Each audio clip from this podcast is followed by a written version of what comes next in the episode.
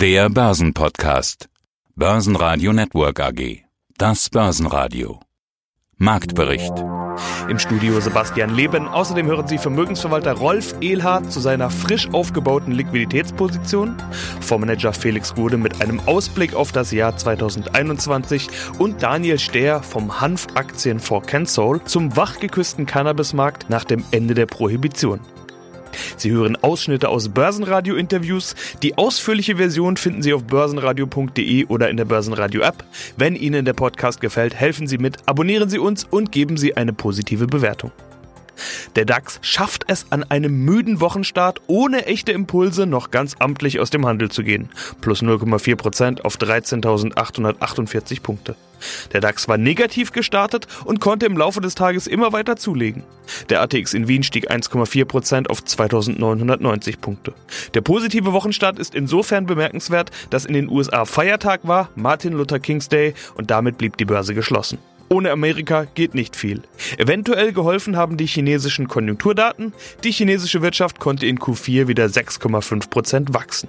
Mein Name ist Rolf Ehlhardt. Ich bin Vermögensverwalter bei der ICM in Mannheim. Wir sind da seit 1990 ansässig und haben seit 2011 auch eine Dependance in Neuss. Und das letzte Börsenradio-Interview mit Ihnen war Anfang November. Sie hatten sich da optimistisch gezeigt, hatten unter anderem die 14.000 schon im November gesehen, haben gekauft. Danach kam die Rallye, Sie lagen also absolut richtig. Sie hatten aber auch davor gewarnt, zu gierig zu werden. Herr Ehler, deshalb ist ja besonders spannend, was Sie jetzt tun. Ist denn die Zeit, die Früchte dann auch jetzt zu ernten oder haben Sie das sowieso schon getan?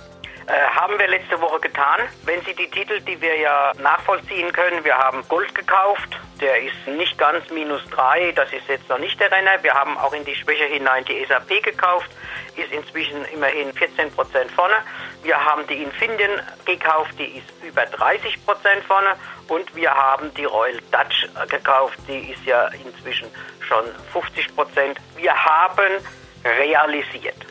Wir haben verkauft. Ich habe in diesem Interview am 2.11. ja gesagt, wir haben momentan eine technische Börse, hatten eine überverkaufte Situation. Die Situation hat sich jetzt umgekehrt. Wir haben eine überkaufte Situation. Ist auch klar, der DAX ist ja auch von 11.600 auf 14.100 in der Spitze gelaufen. Wenn wir doch uns ein Ziel setzen und das Ziel wird erreicht, und es gibt keinen zwingenden Grund, dass sich was geändert hat, dann verkaufe ich.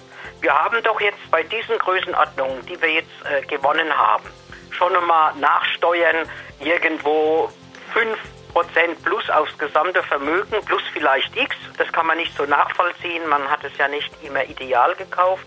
Wir hatten auch ein bisschen Pech. Bei manchen Kunden haben wir mit Stops gearbeitet. Der erste Stop ist gut gewesen. Wir haben es billiger alles zurückgekauft. Der zweite war der Stop nicht richtig. Wir sind ausgestoppt worden und die Börse ist weitergelaufen. Und wir hatten dann auch nicht mehr den Mut nachzuspringen. Wir haben äh, letzte Woche die BASF teilweise verkauft, haben dafür BMW gekauft, weil BASF war über gekauft, BMW war überverkauft. Und wir haben jetzt wieder die Kasse in Richtung 40 Prozent. Okay. Das ist nämlich die Frage gewesen, die ich jetzt nachgeschoben hätte, als Sie gerade gesagt haben, Sie haben stattdessen dann beispielsweise BMW gekauft. Wäre die Frage gewesen, ob Sie die Verkäufe dann auch reinvestieren oder Liquidität halten. Weil beim letzten Mal hatten Sie gesagt, dass Sie in steigende Kurse verkaufen wollen und in die Liquidität gehen. Das heißt, momentan ist generell eher zu einer erhöhten Liquiditätsposition zu raten? Ich glaube ja. Wir haben einen DAX, der am All-Time-High ist und wir haben gerade verkündet bekommen, dass das Wachstum um 5% zurückgegangen ist. Ich bin auch, gehöre zu denjenigen, die nicht glauben, dass wir am Ende des Jahres wieder dastehen, wo wir im Jahre 2019 waren. Also ist die Börse jetzt vorgelaufen und muss eventuell, eventuell die Kurse wieder anpassen Äh, Im Moment denke ich, die Risiken sind größer als die Chance. Es kann sein, wenn der DAX noch einmal 500 Punkte zurückkommt, dass wir sagen, jetzt machen wir noch einmal einen Trade. Wir haben überverkaufte Aktien, die wir glauben, dass die eine Chance haben, in der nächsten Aufwärtsbewegung wieder zu kommen. Aber wir sind eher noch vorsichtiger geworden und lassen uns durch neue Hochs nicht vor lauter Gier und Angst, was zu verpassen, in den Markt locken. Mein Name ist Felix Gode, ich bin Fondsadvisor des Alphastar Aktienfonds und des Alphastar Dividendenfonds. Und in diesen Fonds haben sie ein gutes Jahr 2020 hinter sich gebracht. Darüber hatten wir in unserem letzten Interview bereits gesprochen. Aber damit halten Sie sich offenbar gar nicht mehr weiter auf. Sie haben kürzlich einen Jahresausblick 2021 veröffentlicht und der trägt die Überschrift Den Blick nach vorne gerichtet. Das ist natürlich der Klassiker im Januar, aber dieser Januar ist ja etwas anders als die anderen Januare, die man sonst so kennt. Wir haben nach wie vor ganz viele Fragezeichen und Unsicherheiten, vor allem bezüglich der Corona-Pandemie. Viele trauen sich gar nicht allzu weit nach vorne zu blicken. Wie weit ist Ihr Blick nach vorne denn gerichtet, um die Überschrift nochmal zu zitieren? Unser Blick ist grundsätzlich sehr weit nach vorne gerichtet. Wir investieren ja grundsätzlich auf einen sehr langfristigen Horizont. Uns interessiert jetzt gar nicht mal so viel, äh, wie jetzt sich das Q1 vielleicht entwickelt durch die neuerlichen Lockdowns oder so, sondern wir versuchen ja strukturiert äh, ein Portfolio aufzubauen mit Unternehmen, die über einen sehr langen Zeitraum hinweg entsprechend wachsen können und sich entwickeln können. Und das ist eigentlich der viel interessantere Aspekt. Aber natürlich haben wir auch die Berichtssaison und die Ausblicke jetzt im Blick, die vor uns liegen. Es wird ja in den nächsten Monaten oder nächsten Wochen schon die ersten Zahlen dann für das abgelaufene Jahr geben und dann auch die ersten Ausblicke für das Jahr 2021. Das ist natürlich interessant, wie die Unternehmen jetzt die Situation einschätzen, gerade vor dem Hintergrund eben der Mutation des Virus, der möglicherweise nochmal verschärften Lockdown-Anstrengungen, die kommen sollen. All das wird ja letzten Endes einen Einfluss haben auf die Tonart sozusagen, die die Unternehmen anstimmen. Aber ich glaube, im Großen und Ganzen äh, haben wir natürlich nach wie vor Grund für Hoffnung und ich denke auch, dass der Grundton der Unternehmen hier durchaus hoffnungsvoll sein wird, was das Jahr 2021 anbelangt. Sicherlich werden da die ein oder anderen noch ein bisschen das in Klammern setzen. Aber im Großen und Ganzen denke ich, dürfen wir hier optimistisch in die nächsten. Jetzt haben Sie die Berichtssaison schon angedeutet. Das ist ja ein Thema, das wirklich unmittelbar vor der Nase ist und ja ein absolutes Short-Term-Thema sozusagen, denn das ist ja auch der Blick zurück aufs Jahr 2020. Wir sprechen ja über die Jahreszahlen 2020 bei den meisten Firmen. Bei Ihnen geht's immer tief in die Unternehmensanalyse und gerade so eine Bilanz kann ja dann durchaus wichtig sein. Wie wird die anstehende Berichtssaison für Nebenwerte und Small Caps? Vor allen Dingen für die Nebenwerte und Small Caps, für die Sie sich interessieren. Was erwarten Sie? Also wir erwarten da eigentlich keine großartigen Veränderungen. Wir hatten ja hier an dieser Stelle das eine oder andere Mal schon drüber gesprochen. Zum Halbjahr 2020 und nach neun Monaten lagen unsere Unternehmen mit durchschnittlich ungefähr 30 Prozent Gewinnwachstum vorne. Und ich denke nicht, dass das sich in Q4 jetzt großartig verändert hat. Also der Lockdown Light wird auch die meisten unserer Depotunternehmen nicht wesentlich betroffen haben. Insofern gehe ich davon aus,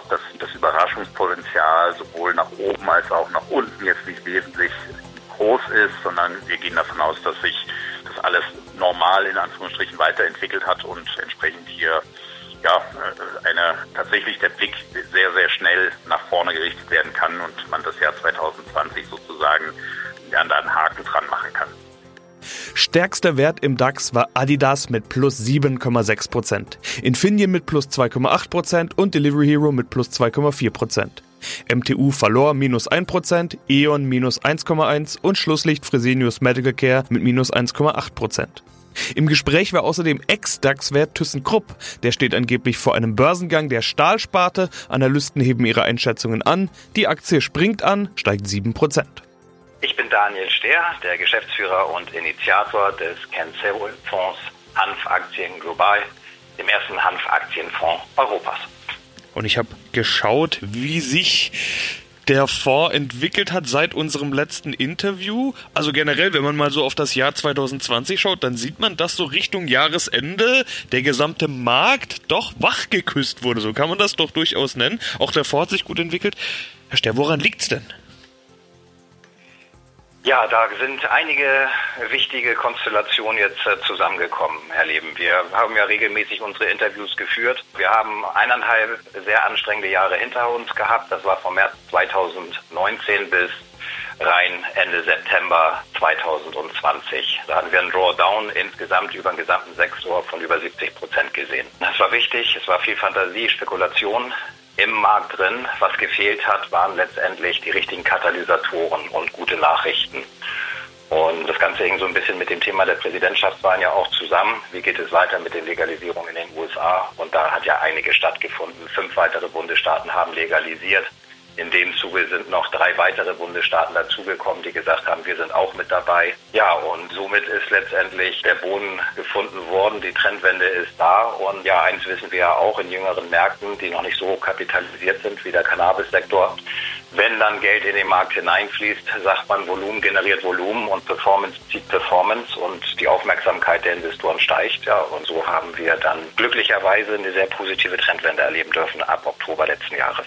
Legalisierungswelle, da haben wir ja schon einige Male drüber gesprochen. Ende der Prohibition, diesen Begriff kennen wir eigentlich aus der Alkoholindustrie.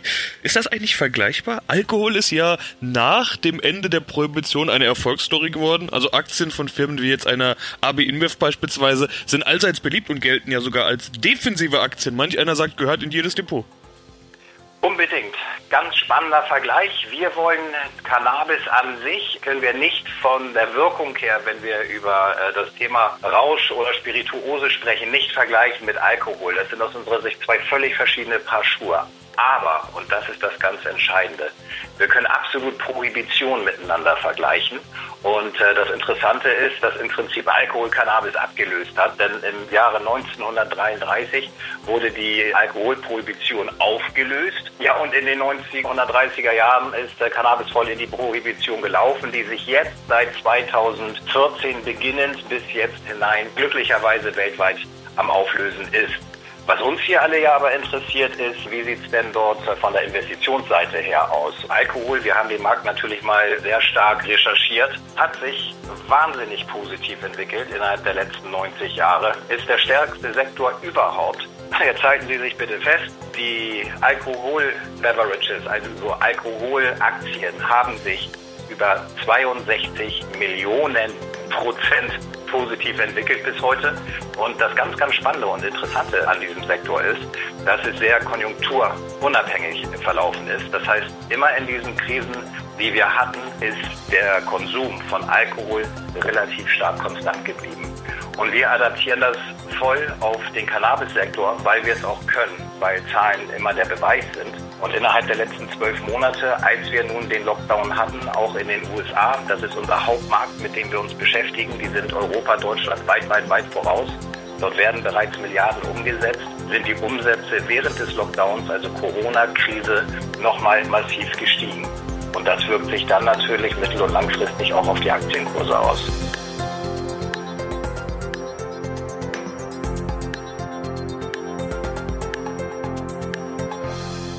Börsenradio Network AG Marktbericht